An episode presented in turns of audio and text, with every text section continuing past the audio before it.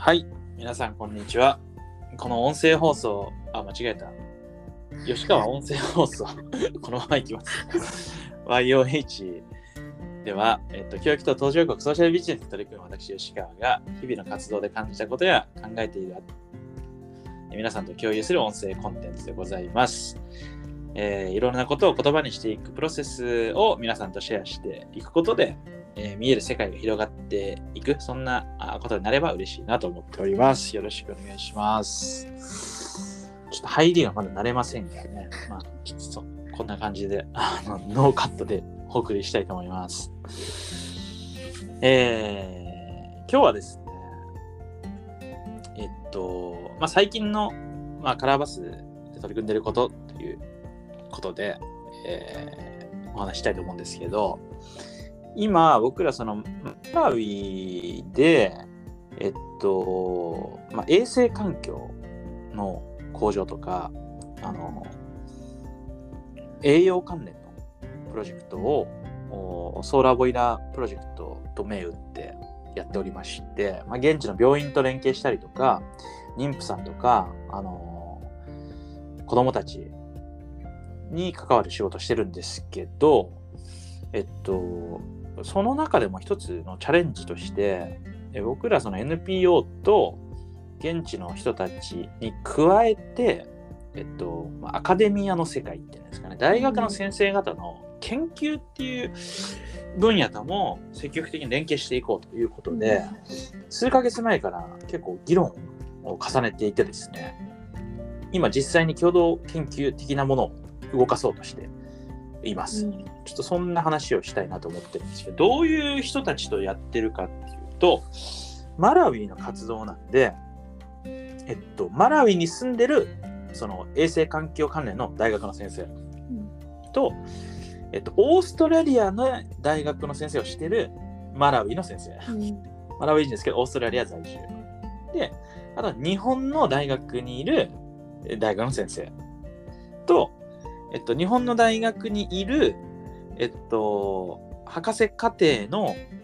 えっと、中国の方だったかな、みたいな人がいて、結構そのグローバルに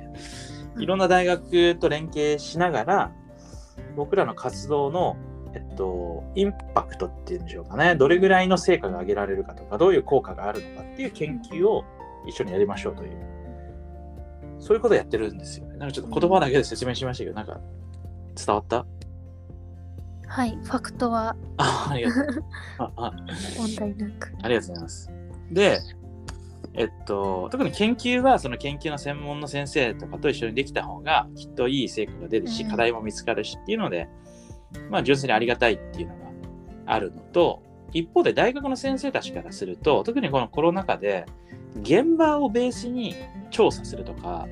い。何かの活動の事前と事後のインパクトを調査するとかってうん。結構大学だけでは難しいですよね。うん。なので、その活動してる人と、にと、というフィールドがあると、大学の先生としても研究がしやすいし、それで論文も書いたりできるっていうことで、まあ、ウィンウィンで、それがマラウィのためにもなるしっていうことでう、ん今やってます。で、えっと、そもそもこういうことをやろうと思った背景に、もう一個ちょっと思ってることがあるんですけど、その、5月に、もうもうすぐ1年前か、その、ビル・ゲイツ財団のビジョンハッカーっていうもので対象をいただいはいてからの、まあ、つながりなんですけど、なんかこう、日本、日本ってっていうか、社会起業家みたいな人が、うんそのガッツを出して、はいなんか危険な地域や途上国に飛び込んでいって頑張るみたいな。で、それを応援するみたいなのってなんかよくありがちっていうか、うん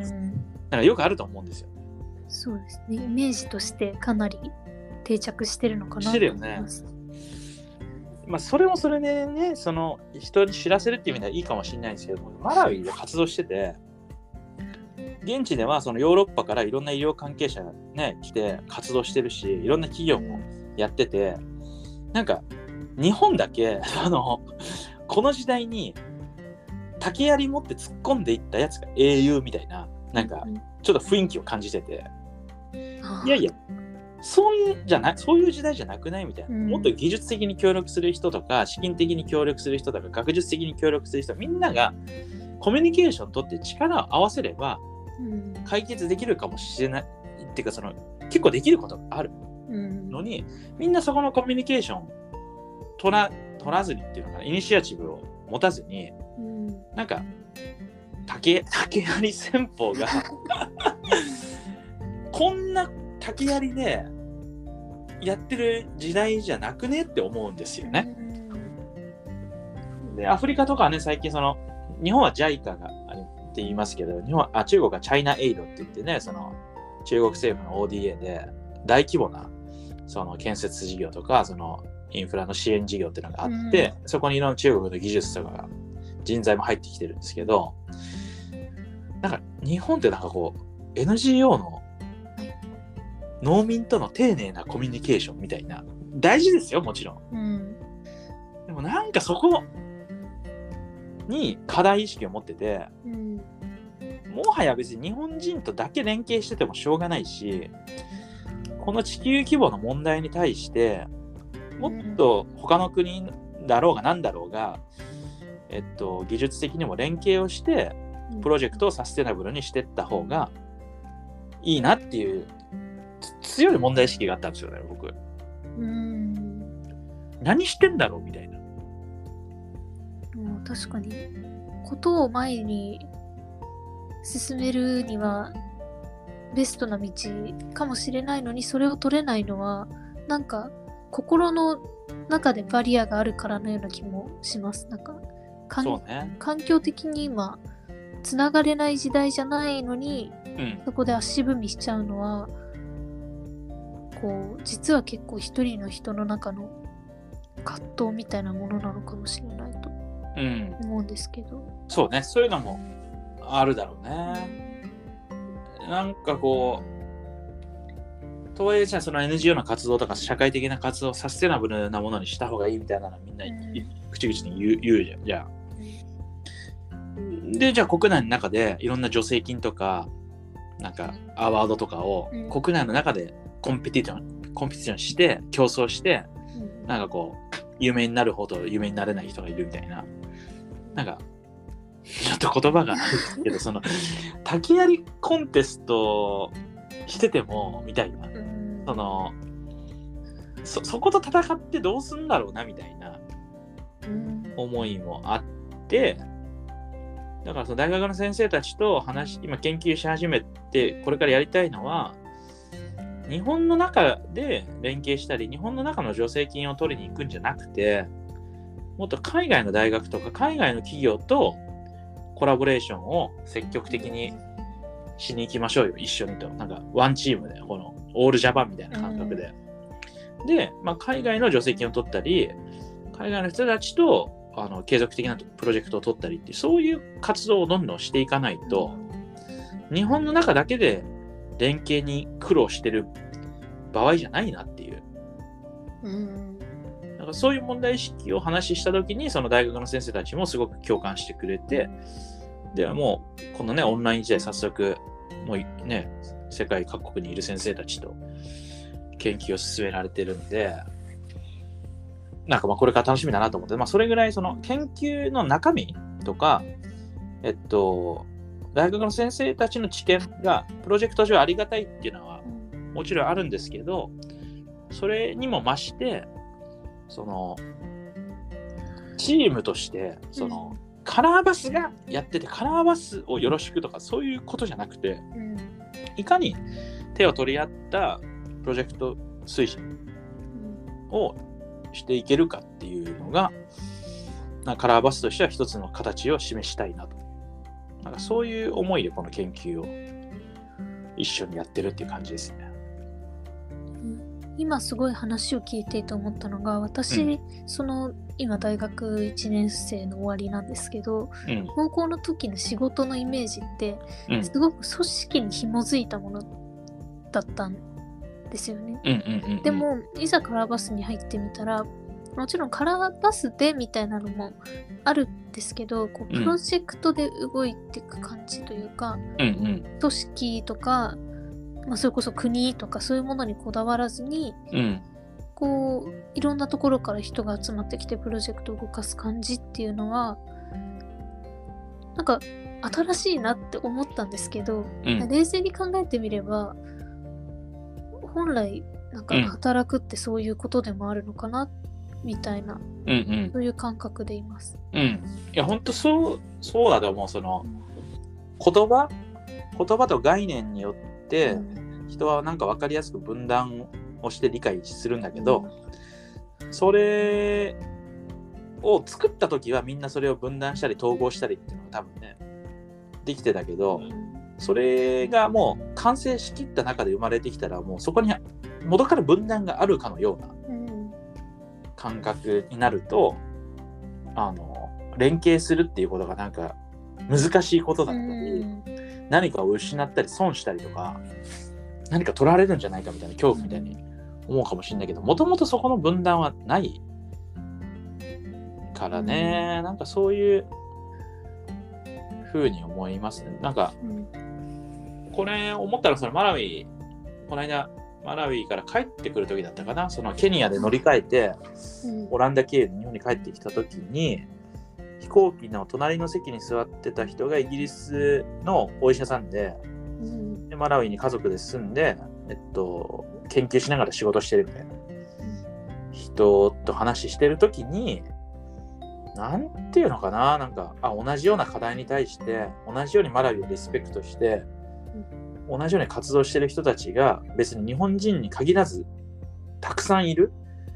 マラウイにね。うん。でもなんかなかなかやっぱそこ知らないし、ちょっとなんか接点がなかったりすると、なんか結局うん日本人でつるむとかね、なんか JICA に相談するとか、うん。そんなことばっかりやってるけど、意外と隣の席に、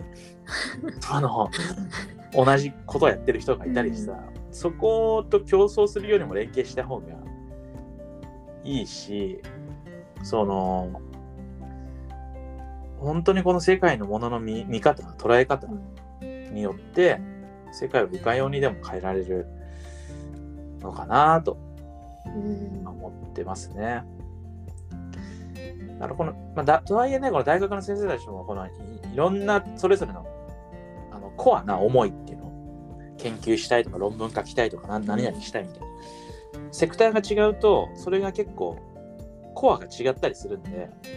もちろんその調整とか目的設定とか、うんある意味大変なんですよ。うん大変だし、そこのコミュニケーションに得意な人と苦手な人が多分いると思うんですよ。うんでもそこからやっぱ逃げない方がいいと思ってて、うんその、何がいいかは誰もわからないし、うん。でもそこで出会った人のご縁があって、そこから何かが生み出されるっていうことに対して、なんていうのかな、その期待感というか、うん希望を持ちたいよなって思うんですよ。うん。なんか恐れとかあの防御っていうことじゃなくて自分にできることはこうですと。か純粋に相手がやっていることとかやりたいことへの興味とか。なんかそういうコミュニケーションを通してなんかいい研究になったらいいなって思うしまあもっと言うと研究どころかそこでいい人間関係が生まれたりそれぞれのリスペクトが生まれてよりそれぞれがそれぞれの活動を頑張るみたいな。なんかそういう出会いになると嬉しいな思ってます。でなんかぜひここで出た学びとかうん。をまたなんかカラーバスのプロジェクト全体にもこういろんなこういうラジオもそうかもしれないですけどこの後継続的に広げていければなんかもっと自由に、うん。うん、プロジェクトに取り組んでいけるんじゃないかなって思います。うん。そうね。ちょっと今日、この後オンラインミーティングがあるので、ちょっとまたその報告もどこかでできたらなと思います。はい、ぜひお願いします。はーい。まあじゃあ今日は、その、大学の先生との共同研究を通して、まあ、日本とだけでなくグローバルにつながってやっていこうじゃないかというお話でございました。えー今日は、えーこの辺で終わりにしたいと思います、えー今日も聞いてくださってありがとうございました。それではまた